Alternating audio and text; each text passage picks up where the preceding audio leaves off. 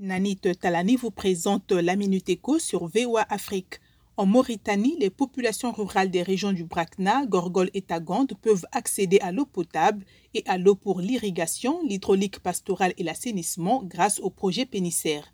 17 forages et 34 nouveaux systèmes d'alimentation en eau potable ont été réalisés au profit de 120 000 personnes.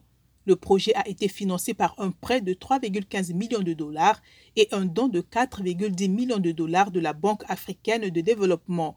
Mis en œuvre depuis 2013, il prendra fin cette année.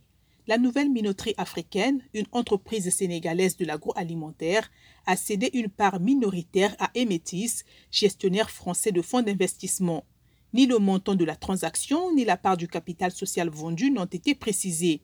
La nouvelle minoterie est l'un des principaux acteurs agroalimentaires dans la distribution de farine de blé, de pâtes alimentaires et la fabrication d'aliments pour animaux au Sénégal.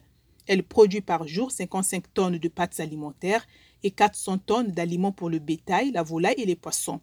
Pour terminer, le géant américain du pétrole Exxon va réduire ses dépenses d'investissement et développer la commercialisation d'énergie moins polluante dans le sillage de la chute de la demande d'or noir et de celle des prix du pétrole, Exxon a accusé une perte d'environ 23 milliards de dollars en 2020 contre un bénéfice d'environ 15 milliards de dollars en 2019. C'est la plus lourde perte annuelle de l'histoire d'Exxon.